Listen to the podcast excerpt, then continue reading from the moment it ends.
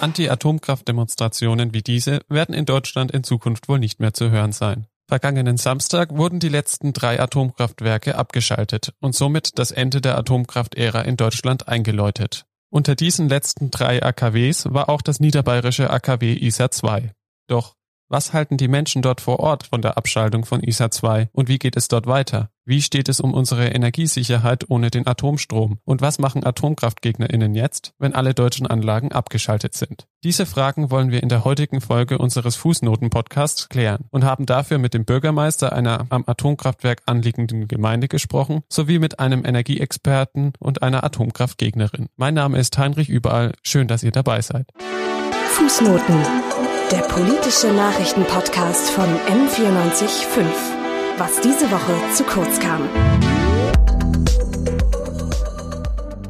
Nordöstlich von München, 14 Kilometer flussabwärts der Isar von Landshut, steht das Kernkraftwerk Isar auf den Gebieten des Markts Eschenbach und der Gemeinde Niedereichbach. Der 165 Meter hohe Kühlturm der Anlage ist bereits von weitem zu sehen und prägt mit seiner weißen Dampfwolke über 35 Jahre lang die Gegend. Auf dem Werksgelände stehen zwei Reaktoren. Block 1 ist seit 2011 nicht mehr in Betrieb. Dessen Rückbau ist bereits 2017 genehmigt worden.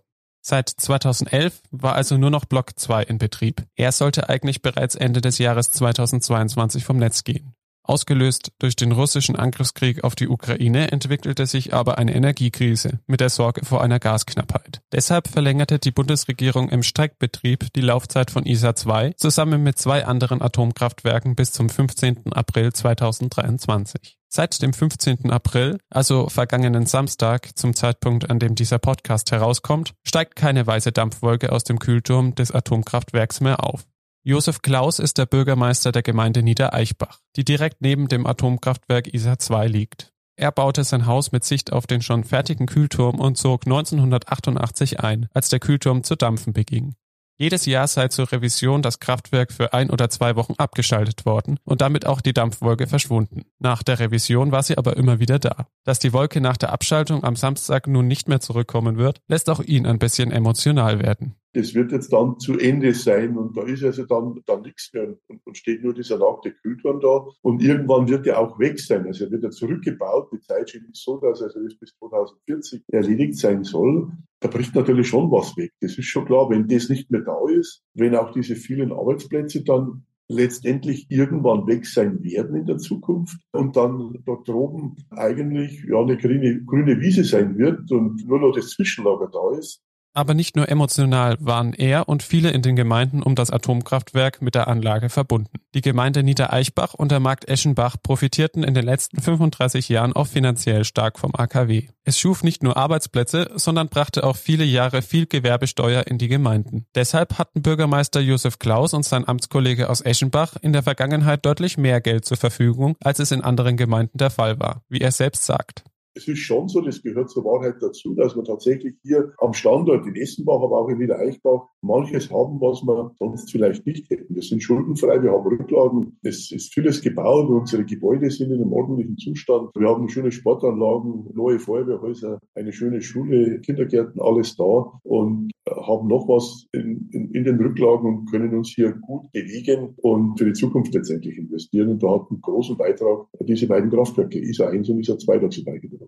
Die finanziell besten Jahre sind laut Klaus aber schon seit 2011 vorbei. Damals beschloss die schwarz-gelbe Bundesregierung die sogenannte Kernbrennstoffsteuer auf Brennelemente. Sie sollte die Attraktivität der Atomkraft verringern und schöpfte einen erheblichen Teil des Gewinns für die Kraftwerksbetreiber ab, was auch die Gewerbesteuereinnahmen für die Gemeinden senkte. Die BetreiberInnen klagten zwar und bekamen 2017 auch vom Bundesverfassungsgericht Recht. Die Rückzahlungen der Steuern flossen dann aber größtenteils in die Betreiberkonzerne und nicht in die jeweiligen Standorte. Deshalb seien die finanziellen Auswirkungen der Abschaltung von ISA 2 für die Gemeinden jetzt auch nicht so groß, sagt Klaus. Und auch die rund 500 Arbeitsplätze im Atomkraftwerk fallen erstmal nicht weg. Die MitarbeiterInnen werden für den Rückbau benötigt, der noch Jahrzehnte andauern wird. Die Betreiberfirma Preußen Elektra hat den MitarbeiterInnen immerhin eine Arbeitsplatzgarantie bis Ende des Jahres 2029 gegeben. Und auch sonst sieht Bürgermeister Klaus seine Gemeinde mit ca. 3500 EinwohnerInnen als Industriestandort für die Zeit nach der Atomkraft gut aufgestellt. Zwar falle nun ein interessanter und gut bezahlender Arbeitgeber weg, so Klaus, die Region profitiere beispielsweise aber auch weiterhin von der Automobilindustrie und deren Zulieferern. Zudem ist sich Klaus sicher, dass sich auch wieder neue Betriebe in Niedereichbach ansiedeln werden.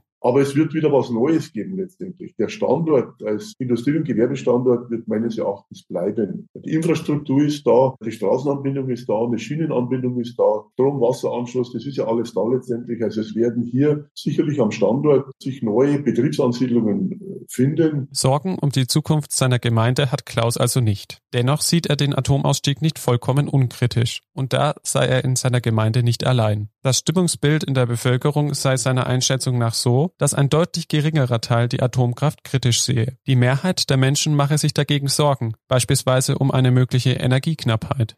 Was die Leute bewegt, ist eigentlich jetzt äh, eher, gerade in den letzten zwölf Monaten, so jetzt hier mal so diese Versorgungssicherheit thematisch.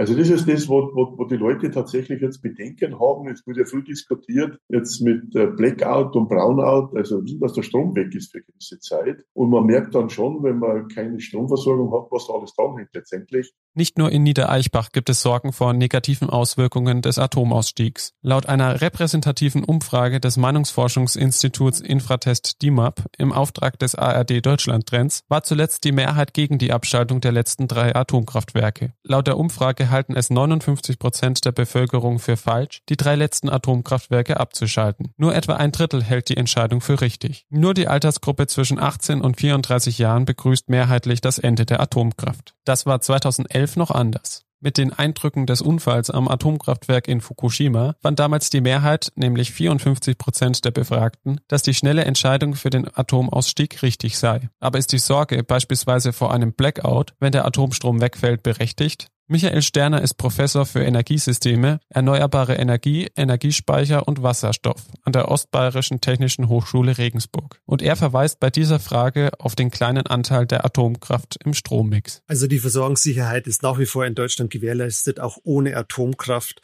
Der Stresstest der für die Versorgungssicherheit und Netzstabilität zuständigen Netzbetreiber hat ergeben, dass im Falle eines Falles, wenn wirklich die Hälfte der Atomkraft in Frankreich da niederliegt und wir zu wenig wenig Kühlwasser haben und die Gaspreise extrem hoch sind und die halbe Gaskraft nicht am Start ist, dass dann bei einem Blackout uns die Atomkraft in Deutschland gerade einmal zehn Prozent der gesicherten Leistung zur Vermeidung eines Blackouts zur Verfügung stellen würde. Also der Beitrag ist wirklich marginal und die Ängste sind überhaupt nicht begründet. Eine weitere Sorge, die immer wieder geäußert wird, ist, dass die Energiepreise durch die Abschaltung der Atomkraftwerke steigen könnten. Das befürchtete auch die Mehrheit der Befragten im ARD-Deutschland-Trend. Zwei Drittel gaben dort an, entweder sehr große oder große Sorgen vor steigenden Energiepreisen zu haben. Bürgermeister Klaus teilt diese Sorgen. Was halt schon auch eine Geschichte ist, die Preisentwicklung, ja, die Energiepreise, die also jetzt doch aufgrund dieser kriegerischen Auseinandersetzungen nach oben gegangen sind. Und wenn ich das Angebot verknappe, und die Nachfrage gleich bleibt oder eher steigt und die Nachfrage wird da steigen aufgrund dieser Stromwende im Bereich äh, Heizen, im Bereich Mobilität, dann, dann kann das gut Strom nicht billiger werden. Also das wird den Preis halten oder eher teurer werden. Diese Logik, dass durch das Ausschalten der Atomkraftwerke das Angebot an Strom sinke und dadurch der Preis des Stroms automatisch steige, teilt Professor Sterner nicht.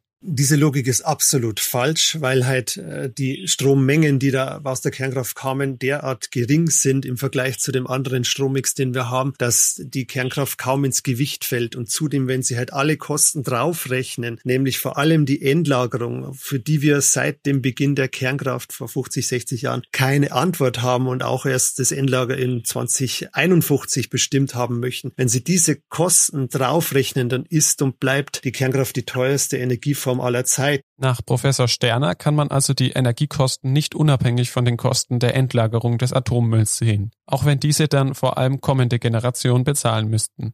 Viel Unverständnis herrscht in Niedereichbach auch darüber, dass die als sicher erachteten und leistungsstarken deutschen AKWs jetzt abgeschaltet werden. Vor allem, weil ISA 2 ein echtes Rekord-AKW war. So brach es laut Betreiber am 11. November 2022 mit 400 Milliarden erzeugten Kilowattstunden Strom den internationalen Leistungsrekord. Zudem war ISA 2 zehnmal Weltmeister bei der erzeugten Strommenge.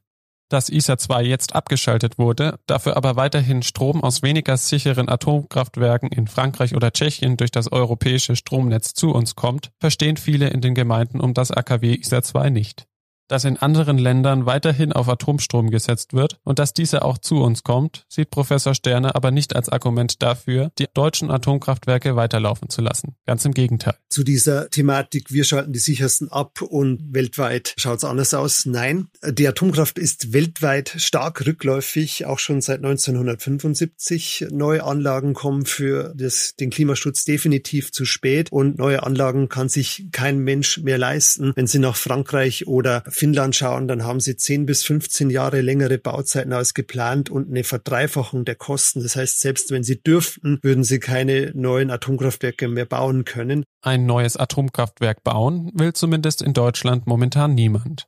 Aber vor allem in der Woche vor der Abschaltung der drei letzten Meiler wurden Stimmen laut, die die drei jetzt heruntergefahrenen Kraftwerke wieder hochfahren wollen. Beispielsweise bei einer erneuten Energiekrise im kommenden Herbst durch den Krieg in der Ukraine. Keine gute Idee, findet Clara Tempel. Sie ist Pressesprecherin der Anti-Atomkraft-Kampagne Runterfahren. Sie protestierte bereits im März vor ISA 2 gegen eine Laufzeitverlängerung und setzt sich dafür ein, dass der vergangene Samstag auch das Ende der Atomkraft in Deutschland bleibt. Also ich wünschte, der Atomausstieg wäre irreversibel.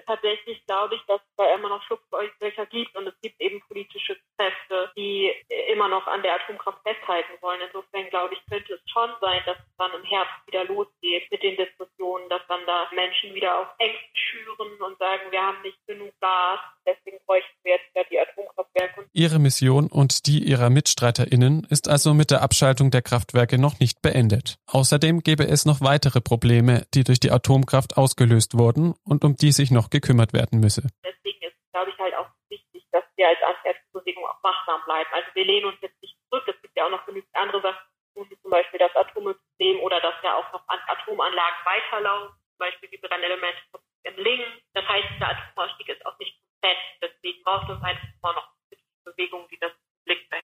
Mit dem Problem um den Atommüll muss sich auch Niedereichbachs Bürgermeister Klaus beschäftigen. Noch immer ist in Deutschland kein Atommüllendlager gefunden. Am Atomkraftwerk ISA 2 lagern immer noch zwei verschiedene Arten von Atommüll. Zum einen schwach und mittelbelastetes Material in der sogenannten Transportbereitstellungshalle. Dieses Material soll zukünftig in Schacht Konrad in Salzgitter in Niedersachsen gelagert werden. Dieser Schacht soll 2027 aufnahmebereit sein. Zum anderen lagert neben dem Atomkraftwerk im Zwischenlager Bella aber auch hochbelastetes Material wie Brennelemente, für das eben noch kein Endlager gefunden wurde. 2013 startete das Verfahren für die Suche nach einem Endlager in Deutschland und soll erst 2051 beendet werden. Genau bei diesem Verfahren sieht Bürgermeister Klaus Optimierungspotenzial. Wir in Deutschland, wir suchen kein mögliches Endlager, sondern wir suchen das bestmögliche Endlager. Das hört sich jetzt halt fast gleich an, aber das ist schon ein Unterschied. Wenn ich Untersuchungen mache und ich finde einen Standort, der geeignet ist, dann kann er immer noch sagen, aber ich muss noch weiter suchen, weil es gibt vielleicht noch einen Standort, der noch besser ist. Seiner Meinung nach sollte also, sobald ein geeigneter Standort gefunden ist, das Material so schnell wie möglich dort unterirdisch gelagert werden. Das wäre sicherer als in den insgesamt 18 verschiedenen oberirdischen Zwischenlagern, wo der Atommüll momentan gelagert wird. Das Thema wird die Gemeinde Niedereichbach bis 2051, also auch noch mehrere Jahrzehnte nach dem Atomkraftende, weiter beschäftigen.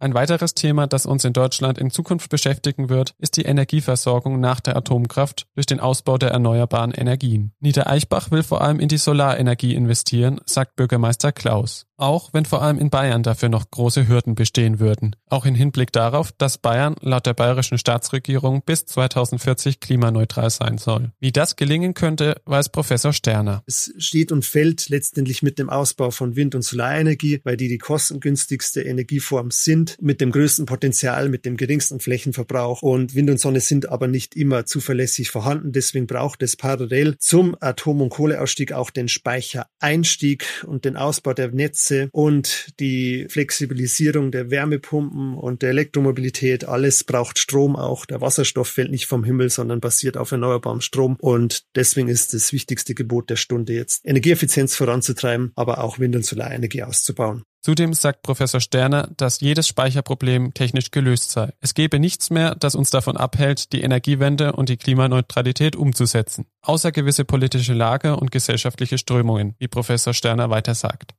Zumindest bei unseren heutigen GesprächspartnerInnen herrscht dagegen Einigkeit, dass jetzt schnell auf erneuerbare Energien gesetzt werden muss. Sollte das klappen, dann wird auch in Zukunft niemand mehr die deutschen Atomkraftwerke hochfahren wollen. Und damit beende ich die heutige Folge unseres Fußnoten-Podcasts. Redaktionsschluss war der 15.04.2023. Vielen Dank an Amelie Rau und Clara Leis, die die Recherche übernommen haben und Interviews geführt haben. Vielen Dank auch an das Podcast-Team von M945 sowie an Rosa Heimig, die die Sendeleitung innehatte. In der kommenden Folge wird sich das Politikressort mit der Zukunft des Journalismus beschäftigen. Mein Name ist Heinrich Überall. Vielen Dank fürs Zuhören und bis zum nächsten Mal. Fußnoten. Der politische Nachrichtenpodcast von M945. Was diese Woche zu kurz kam.